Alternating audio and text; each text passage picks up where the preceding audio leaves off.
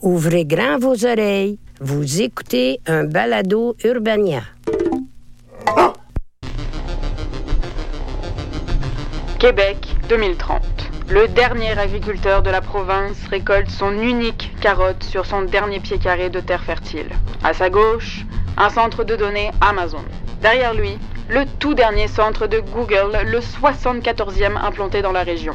Les familles québécoises sont désormais obligées de dormir entre les serveurs et les ordinateurs étant donné que les trois quarts du Québec sont réservés aux multinationales.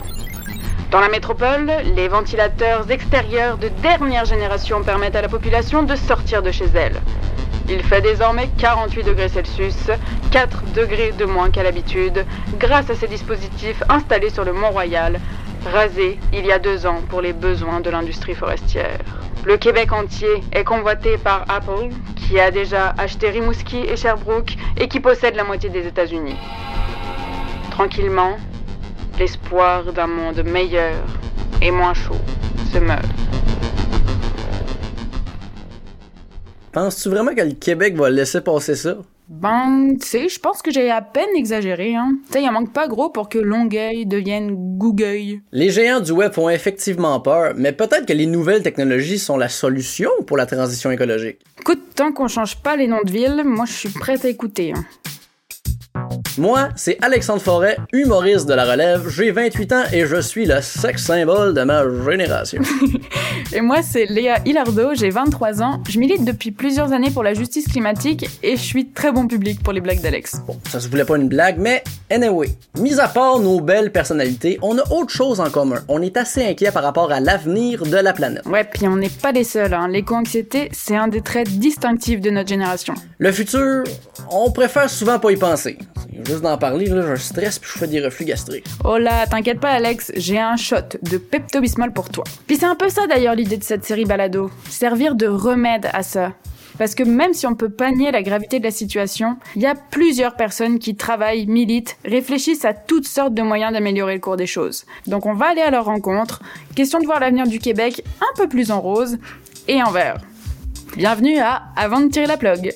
Une présentation d'Urbania en collaboration avec Hydro-Québec.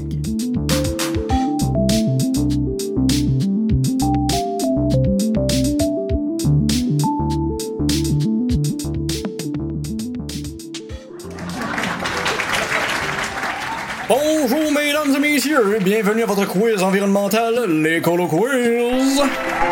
Oh, c'est le pire nom de quiz. Nous avons avec nous comme à chaque semaine notre concurrente Léa Hilardo. Mais c'est la première fois qu'on fait ça? Oui, mais les auditeurs sont pas obligés de savoir, ça.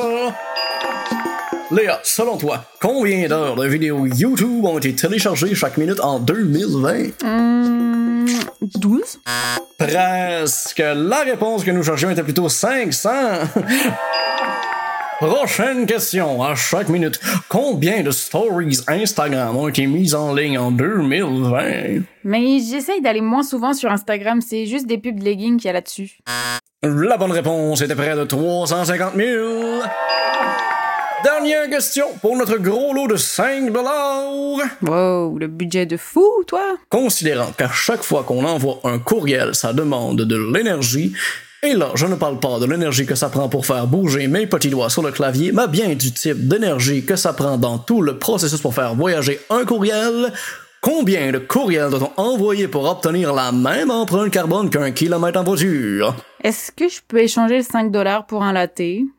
Malheureusement, la bonne réponse était 65 courriels. Seulement 65 courriels vont être nécessaires pour brûler autant d'énergie fossile qu'une voiture qui roule sur un kilomètre. Merci d'avoir participé. Je garde mon 5 dollars.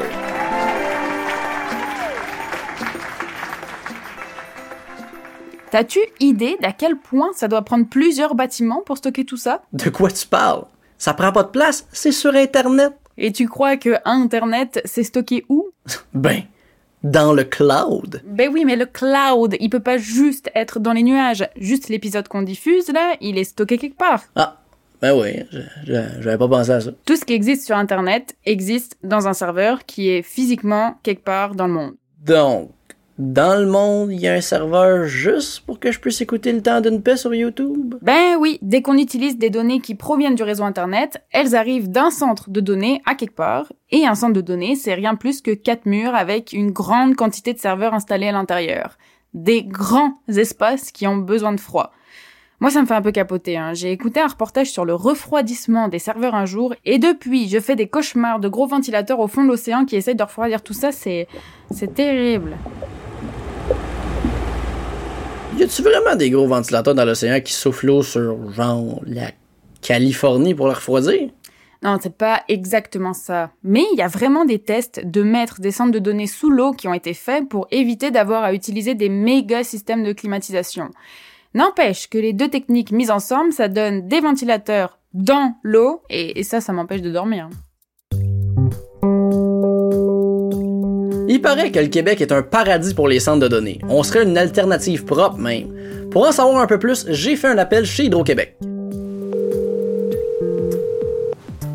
Bonjour, euh, Eric. Euh, Est-ce que je peux, je peux t'appeler Eric ou tu préfères Monsieur Lafrance? Non, non, non, absolument. C'est mon père, Monsieur Lafrance, c'est pas moi. Oui, bon, ben parfait. Ça va bien, Eric? Super bien, toi, Alexandre? Très bien, merci. Alors, tu es euh, délégué principal chez euh, Hydro-Québec. Peux-tu m'expliquer euh, exactement c'est quoi ton rôle? Moi, mon rôle consiste à attirer, accompagner les investissements étrangers qui viennent ou qui veulent venir s'établir au Québec là, et qui ont besoin d'énergie pour alimenter leurs projets euh, d'affaires. On couvre l'ensemble des demandes industrielles euh, ou commerciales qui viennent s'établir au Québec. C'est vrai que dans les dernières années, on a eu énormément euh, d'at- d'attention et d'attraction auprès des centres de données.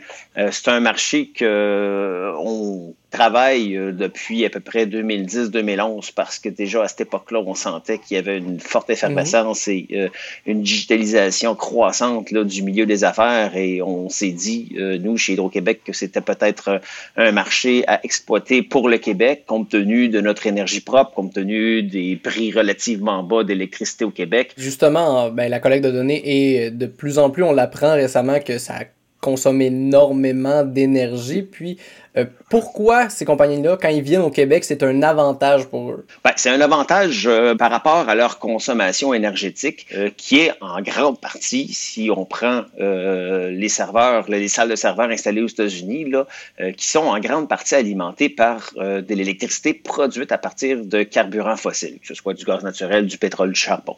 Alors, pour eux, de venir s'établir au Québec, c'est une façon de verdir, j'aime pas prendre ce terme-là, mais bon, euh, de verdir leur chaîne d'approvisionnement, de verdir leur, euh, leur centre de données pour euh, avoir un bilan euh, environnemental plus respectable. Mondialement, 64% de l'énergie mondiale est produite par de l'énergie fossile.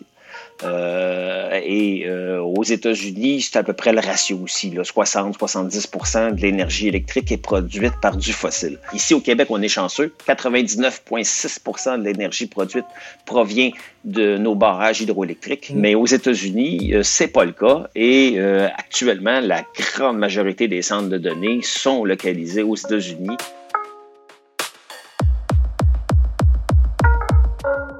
Eh, bah, tu vois que mon cauchemar de centre de données qui surchauffe était pas si loin de la réalité finalement, hein. Effectivement, sauf que ton cauchemar peut être une solution ici. On a des serveurs qui génèrent beaucoup de chaleur et dans les villages, il y a des églises qui ont besoin d'être chauffées. C'est d'ailleurs cette solution-là qu'a choisi le musicien Pierre-Philippe Côté, qu'on connaît mieux sous le nom de Pilou, quand il a décidé de lancer son projet 1606 à Saint-Adrien. Je l'ai retrouvé dans l'église qu'il a acheté, mais faites-vous-en pas, c'est pas du tout un gourou. Ben, merci de nous inviter dans ton église, euh, où ce qu'on est présentement. Euh, J'imagine que peut-être que les auditeurs l'entendent, à quel point c'est euh, clérical et serein comme endroit. Yeah. Puis d'ailleurs, ben, pourrais-tu, en commençant un peu, nous expliquer qu'est-ce qu'elle est, cette église-là? Ben, il est venu le, le, le fait que l'église du village a été désacralisée, puis qu'il n'y avait pas de, de porteur de projet, il n'y avait pas de repreneur, il n'y avait pas vraiment de, de, de vision pour ce bâtiment-là. Et puis moi, depuis qu'on est à Saint-Adrien, depuis bientôt dix ans, tu sais, chaque fois que je passe devant l'église, je me dis, oh mon Dieu, c'est il, il, faut qu'il se passe quelque chose là. là sais. On a euh, légèrement transformé l'église de Saint-Adrien en hub créatif, en fait.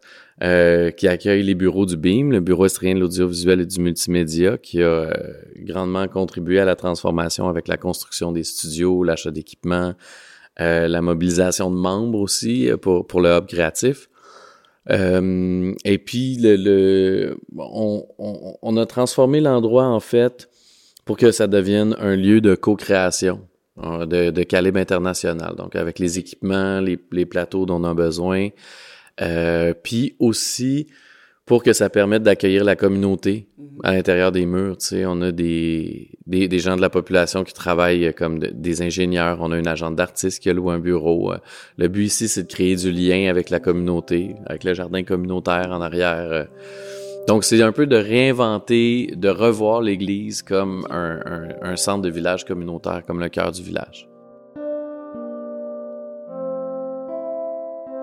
Mais tout est parti d'un besoin mm. tout le temps. il y avait le besoin de trouver une vocation pour le bâtiment, il y avait un besoin d'accueillir des productions, il y avait le besoin de, diversifier justement l'économie de la région. Fait qu'on trouvait que le BIM, c'était un bon projet fédérateur mm-hmm. structurant pour euh, occuper cet espace-là, puis pour le faire rayonner, puis pour attirer des gens à venir faire de la co-création ici. Puis euh, le, le projet 1606, en fait, euh, qu'on a, qu'on a créé dans la foulée de l'achat de l'église. Euh, c'est parce que l'adresse de l'église est située au 1606 rue principale. Puis ça, ça donne que je suis né le 16 juin. Fait que euh, on, on, trouvait ça spécial, puis on a dit bon, ben, on va appeler ça projet 1606, puis ça sera ça. C'est vraiment un projet avec lequel je suis tombé en amour. En tant qu'artiste qui a grandi en campagne, c'est carrément le rêve de faire d'un village un lieu de rencontre et de création. En plus, Pilou a eu la bonne idée de remplacer le système de chauffage par des serveurs qui minent du Bitcoin. Ça, c'est notre phase 1 qu'on avait faite avec, euh, avec les serveurs. Là. Fait que euh, c'est des, des, petits units comme ça, des petites boîtes. Puis, tu sais, juste ces trois-là, ça fournit assez de chaleur pour toute la sacristie en haut. Ah, ben pour l'hiver. Pour celles et ceux qui sont pas au courant, comme moi, parce que j'en entends parler tous les jours sans vraiment pouvoir bien l'expliquer, le Bitcoin est une crypto-monnaie décentralisée, c'est-à-dire qu'elle n'est pas associée à une banque. Ben, comment ça fonctionne de bord? La monnaie se gère entre les utilisateurs. Une des manières de s'en procurer, c'est en minant le Bitcoin. Je vais pas m'éterniser sur comment ça se fait, surtout que c'est pas le but du podcast. Puis, vous avez sûrement un ami gossant qui pense qu'il va devenir riche avec ça, mais en gros, pour miner du Bitcoin, il faut décrypter des algorithmes, puis lorsque c'est réussi, vous allez obtenir un certain montant de Bitcoin. Pour y arriver, ça prend plusieurs ordinateurs qui roulent sans arrêt à pleine capacité, ce qui demande beaucoup d'énergie et les ordinateurs vont émettre beaucoup de chaleur.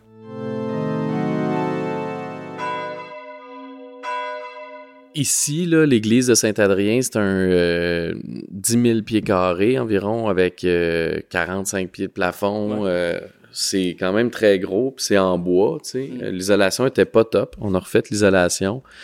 Euh, mais tu sais, ça représenterait, là, si on voulait chauffer pour être à 21 degrés tout l'hiver puis être confortable, là, un 60 000 de fuel par hiver.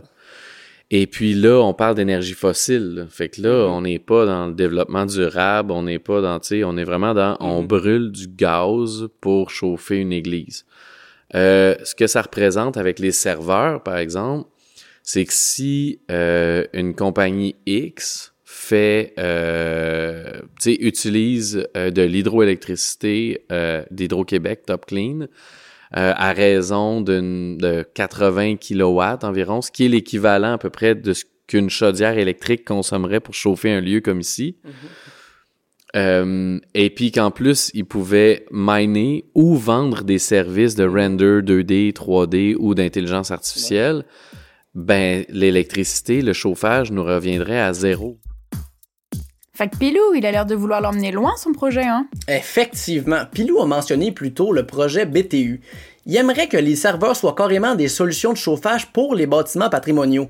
Même si Hydro offre déjà des tarifs préférentiels pour les lieux de culte, chaque année, des églises sont abandonnées surtout parce que ça coûte cher de chauffage. Avec le projet BTU, on pourrait avoir des centres de données décentralisés en plus d'apporter les nouvelles technologies dans les régions. On a des visées là-dedans, puis on est en train de développer, euh, comme je disais, une offre pour euh, des salles de serveurs, euh, pour d'autres bâtiments. Mais tu sais, chaque fois que j'ai l'occasion de parler à des gens qui peuvent avoir une influence mm-hmm. sur, sur ces dossiers-là, en fait, ben je lance l'idée d'avoir des serveurs nationalisés, décentralisés dans toutes les églises de tous les villages du mhm. Québec. Tu sais, on parle de 1500 églises vendues ou abandonnées euh, dans les cinq prochaines années, selon le Conseil du patrimoine religieux. Là. c'est énorme. Là. Fait que c'est énorme. Puis ça, c'est une opportunité de développement régional, développement territorial, de, de diversification économique pour les villages du Québec.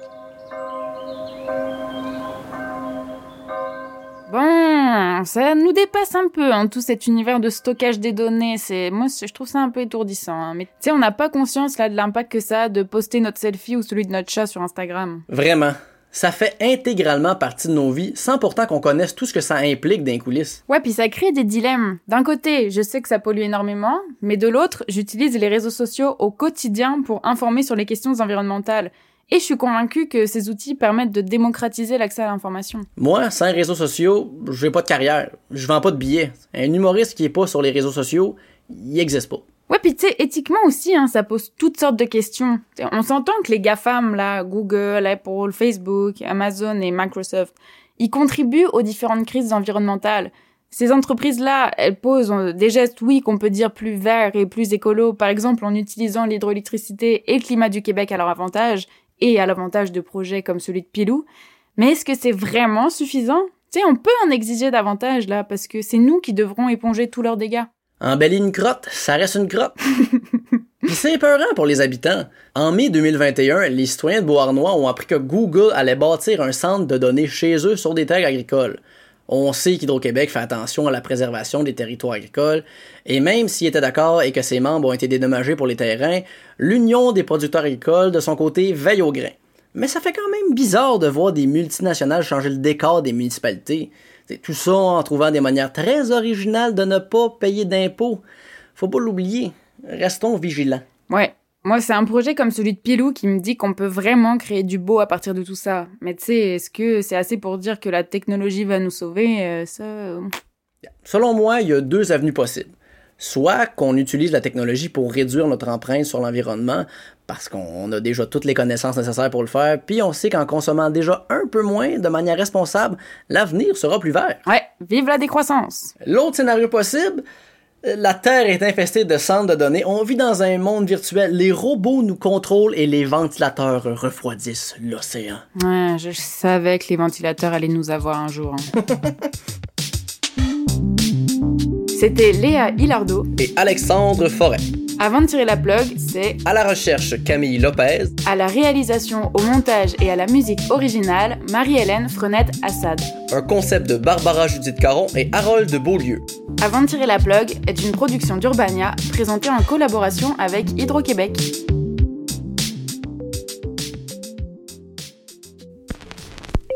C'était un podcast Urbania.